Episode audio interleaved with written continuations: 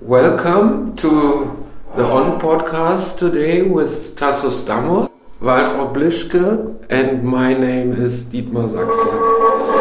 And we are here for an artist talk, uh, let's say around ambient, because I'm the leader and curator of the Ambient Festival. And you are in a kind of also for me an ambient artist, but maybe you can tell some words about yourself.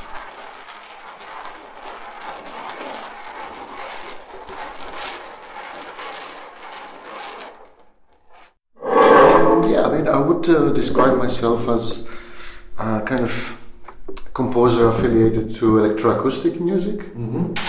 Um, however, electroacoustic music involves different practices uh, from uh, electro- electronics, um, ambient parts exactly, um, uh, also manipulating existing recordings.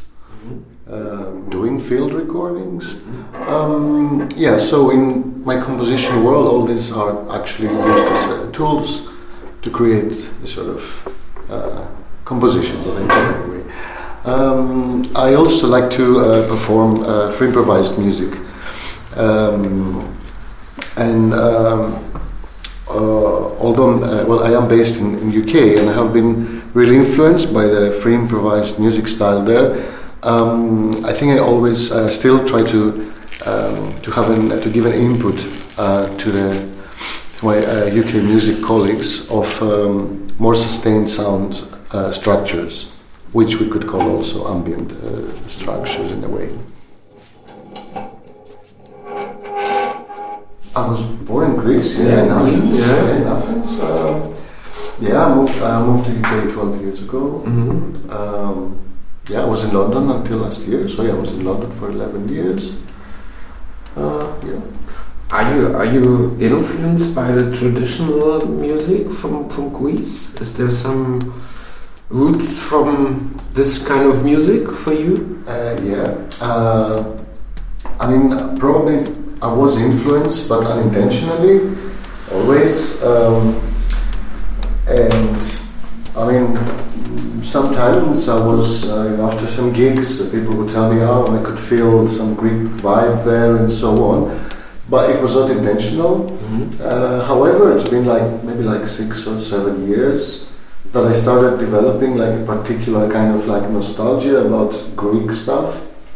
Um, not necessarily Greek stuff that exists, but maybe Greek stuff that I fantasize, probably as you know an immigrant just missing a, uh, you know the idea of like a, um, a motherland or you know like a fatherland or or um, you know probably something coming. What I'm trying to say, probably something that comes more from a fantasy uh, of a place you feel you belong to than, than in the actual place.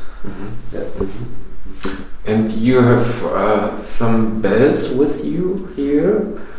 Uh, Yes, I have some bells. I brought Yeah. some bells. I used them last night in the Mhm. performance, uh, Mhm. and this this sort of performance I do. Uh, usually in the beginning of the performance. Um, sometimes, like last night, I use it to to call the people to come to Mhm. the stage as well. So I just walk around with the bells, and then I start engaging them in, in my system Mhm. and recording them and live sampling them and so on and so on. Um, yeah, and I love these bells because I, I was I was given these bells by a friend like 20 years ago, approximately, maybe more, and um, as a present. She's Cypriot, and she brought them from Cyprus, so I will assume it's goat bells Mhm. from uh, Cypriot uh, goats. Okay. I would assume, yeah, and they, they're actually like hanging from the string, which looks also kind of really old to me Mhm. the the rope looks a bit old to me and yeah I, use it a little bit like yeah as I said in a performance to create while playing uh, an ambient ceremonial atmosphere through like the different timbres that Mhm. uh, each bell creates and this sort of like yeah kind of bell noise that they produce. Yeah. In a kind of that you invite the people and start a Yeah, and I also think that you know like this sort of uh, sustained kind of chaos that these like six seven bells create. I think they, they, they help people kind of engage to to other sound that might come. Uh, yeah, Mhm. or, uh, kind of like preparing the ears of, of people to, to, to go through this Mhm. sonic uh, experience afterwards. Mhm. But you you prefer to making concerts, or also do you have some kind of workshop mode that you work with some students, like at the EMM in the last days? Yeah, uh, I also do workshops here. But I Mhm. also uh, make my own electronic instruments. Mhm. It's a practice I started doing also like uh, kind of the same time I started doing uh, avant-garde music. Uh, also, Mhm. I started making my own electronic instruments Mhm. out of recycled uh, material, Mhm. strictly. Um, so yeah, I mean, in the beginning, these two practices was one thing, was one body. Mhm. But these days uh, they have been sort of divided. So uh, it's, it's more like my, uh, my my technical practice as a music technologist and um, a tutor. Uh, so I teach people how to to do this DIY electronics uh, techniques called circuit bending. Um, eh, but all, but then like my uh, composed and performing music uh, is not necessarily always connected to that. Mhm. Uh, sometimes yeah, sometimes not. Mhm. And um, yeah, I mean, recently I started. I mean, I started doing also some uh, yeah, like artist talks about this these disciplines. Mhm. Yeah, also like yeah, uh, yeah. Mhm. But you work not as a teacher in a, in a way on a I- music high school or. No, no. I, I like to visit kind of schools, either adult schools, I mean like universities or, or kids schools. I prefer like be positioned as a visitor, uh, sh- showing some of these uh, techniques than uh, being um, um, having a position uh, like a permanent position.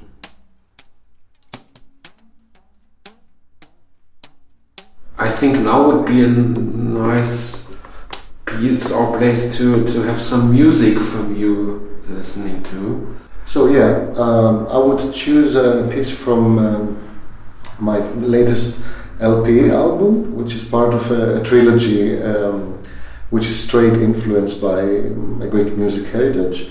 Um, so the, the third album, which came out like last year, um, yeah, it's actually influenced by uh, uh, rural mountain areas. Uh, yeah, where peasants live and uh, Mhm. just have lots of stuff going on there, isolated from um, from the rest, uh, from urban uh, culture and stuff.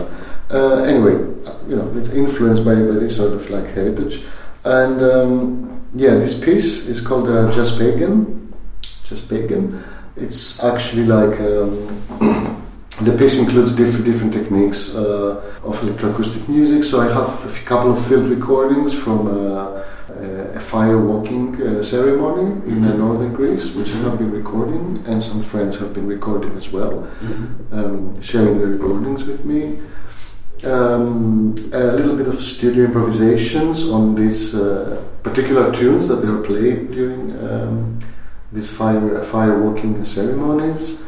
Uh, other field recordings and some uh, modular synthesizer arrangements, all blend into this piece, which is actually a kind of I devoted to the people who are doing this uh, ancient fire walking uh, kind of thing, basically walking on fire under under trance. Mhm. And yeah, there are just like two villages, or sorry, three. That this is happening in northern Greece, and I think there are a couple in uh, Bulgaria as well. Anyway, it's a custom which is um, it's sort of orientated uh, in, in Thrace uh, um, district, which nowadays is part of Bulgaria and uh, Greece and uh, Turkey. But uh, yeah, in the ancient times it was called just Thrace, and the Thracians were living there. And apparently they had these weird customs like walking on fire and other weird things as well. so yeah, this piece is devoted to my my, my actual my first experience of going to this village and seeing people on total trance, just walking on yeah kind of hot fire. yeah.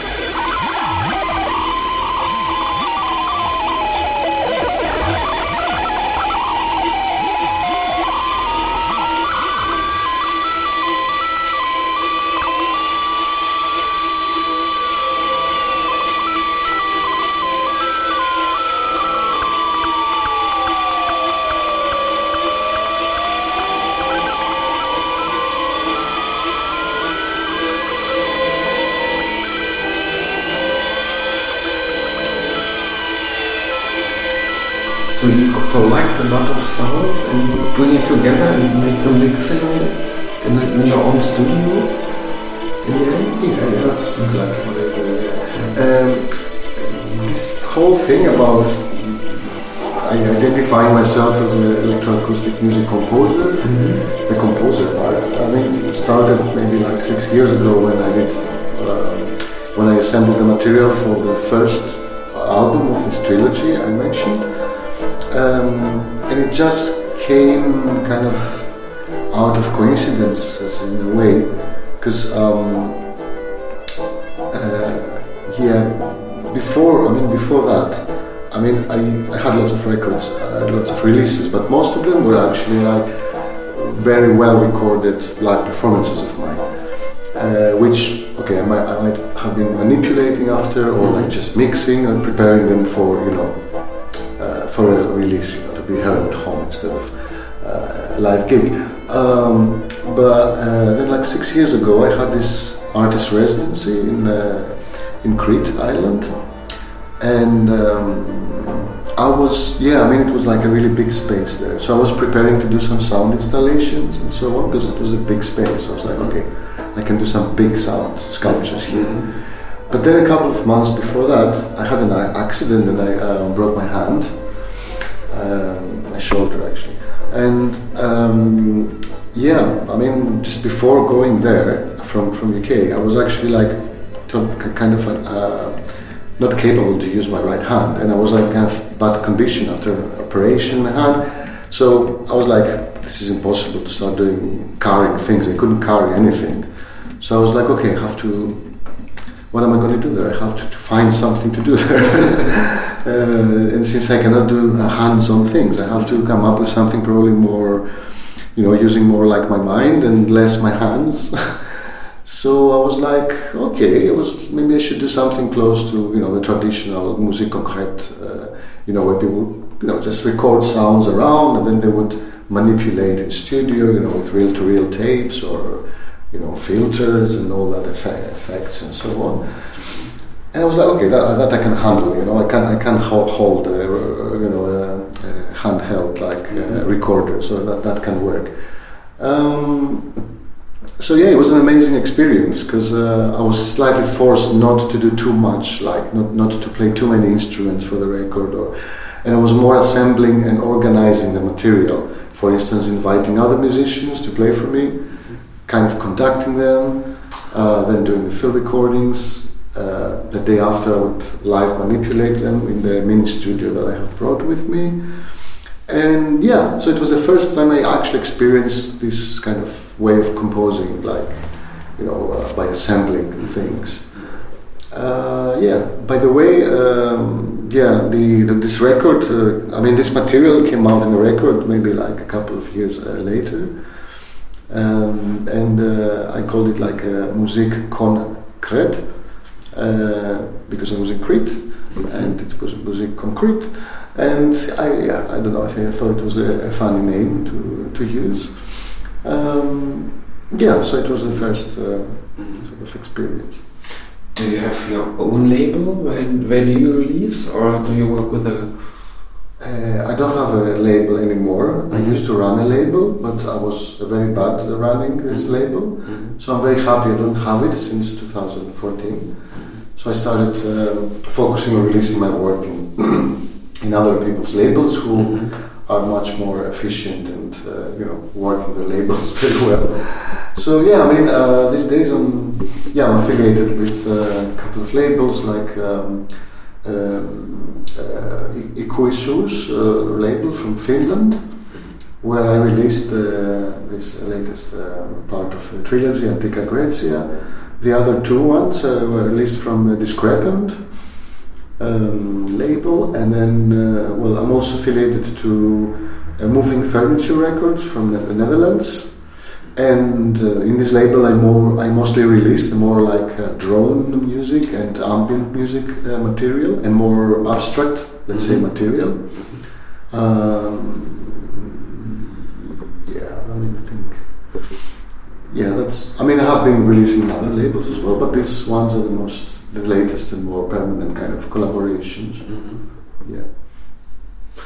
So uh, let's bring also Waltraud into this discussion because you know Waltraud since almost three. Almost three. I think yes. Exactly. Yeah. hmm and how, how was the connection that you both came together? I just went to a festival in Leipzig. Uh, it's called Synapse, and um, yes, and I saw also his show, Mm-hmm. and um, he was quite excited, and I got a little bit suspicious how he's um, creating his sounds and combining traditional sounds somehow. Mm-hmm. And I asked him if he knows um, this one record from this Iranian artist uh, Dariush Dolat. It's called right. Yeah, I always pronounce it wrong though. Yeah. Me, me as well. Yeah. Yes. Yeah. and um, he was a kind of um, pioneer in combining tar music and electronics in Iran. I guess beginning mid 80s. So it's quite uh, influential this record, and yeah, and he knew it, and so we talked about this whole thing, and yeah, hmm and he also got inspired by this um, attitude. Mm-hmm. Yeah, I was really surprised that um, Waltraud recognized this this element. Mm-hmm. Although this particular performance was supposed to be a little bit more in the abstract world, but she still kind of, I think, managed to yeah find this this, this Mhm. tune that was. I was even maybe trying to hide in this gig, like maybe, I spotted from afar. Yeah. Yeah, yeah. I think Waltraud, uh, you're in a kind of finder of some special sounds for me because you, yeah, you You, you, might, you mean a kind of digger? uh, yeah, uh, you you have a special taste in a way, and you know a lot of artists that I never heard before. So I'm I'm very inspired of Francesco Cavaliere, for example, and, and other artists that I only only know about you. So where are you coming to all these artists? Are you going to, to, to a lot of festivals? This is this the only way to It's- find these artists? It's part of it to to be uh, curious, hmm uh, just to go to shows you maybe wouldn't go naturally, or, or maybe also go to festivals and to shows without friends. So just from your own decision to be kind of professional uh, listener. hmm to explore something in that moment, to get surprised maybe. But um, it can be also a boring habit if people want to be surprised every time from a new point of view. I mean, it's also boring, you know. Then you're also a boring person when you always get bored. Mhm. That's my opinion. But um, I think everyone has a special taste depending on sensitivities on sounds and material and rhythms. If you would combine this in a kind of entity, this is the entity it looks for me. Yeah. But what is your music background? Did, did, did you ever uh, something like a musical uh, Ausbildung? Yes, in school, and also I had a, a teacher Mhm. for singing for classical things um, before I moved to Cologne. Mhm. And before I studied something totally different, I mean, it was a kind of art topic, Mhm. but related to art history and movie and TV, media it's called today, and political theory. So it was also a lot about concepts. Mhm. Beside that, I was always um, uh, interested in going to shows, Mhm. uh, also for strange things like in the Rose Club. The Mhm. early time I was here in Cologne um, means I watched and listened also to cow punk and strange metal styles. and yes, and also doing privately uh, buying records and playing more free Mhm. several instruments without um, any knowledge at the beginning, and then you get at one point a bit more self-taught. Yes, And you you also influenced by A-Musik? everyone who loves A-Musik and the approach. Um, I think people find together at one point if you have similar philosophies and um, ideas and how things should work. And in general, A-Musik means all is music. Mm-hmm.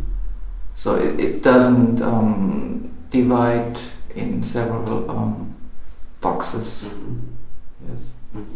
And what do you prefer? I know you're DJing and you're also making own performances. What do you what do you really like more? It depends. You have periods you love to present more what you explored over the time on vinyl or maybe on also digital music. But then you have to step back. For, for me, it's important then to step back a little bit and get a bit more isolated to um, get our ideas to produce maybe or even just maybe think about or writing about. Mm-hmm. Hmm? I know there's a new project coming up, up on this year in September. Uh, do you want to talk a little bit about this? Uh, maybe not, not. because, because it's still in the process, and um, but it's about the several qualities of spaces and the sound within Mhm. when you perform in it. But how important is the space for you when you think about a performance and uh, It's important, but not. I mean, without space, you you can't transform or transport any frequencies. Mhm. You need space to reach something or someone, or um, yes, but there are some spaces you prefer for for performances? in the end, I prefer every space if it's behave like a instrument. Mm-hmm. So, like also situations that are unfolding like an instrument. It depends where you uh, take position, for example. It can Mhm. be on a public space, and it always about how you uh, take position Mm-hmm. And how you listen to the position and wait. Mhm. Sometimes you have to wait if Mhm. things are happening. And uh, what music can you play for us? Is there a special piece? Would you want to get into this podcast? I mean, we already played a piece. We Mhm. tried to perform with the chairs here. Yeah. For example, now we are in a kind of um, gallery owned by Achim Richers, Mhm. and I choose it also because it's not only because it's tiny, but the sound quality is exciting and what's happening outdoor. So many trees, many birds, but also a lot of noise by cars and emergency. And this all comes together like uh, an instrument Mhm. Related where you take position and also daytime. Mhm.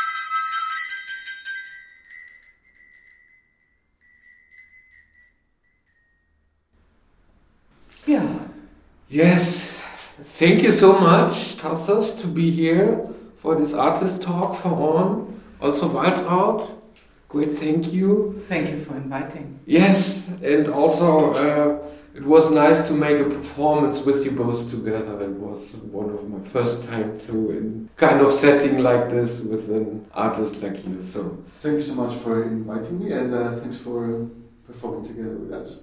yes, thank you. Oh,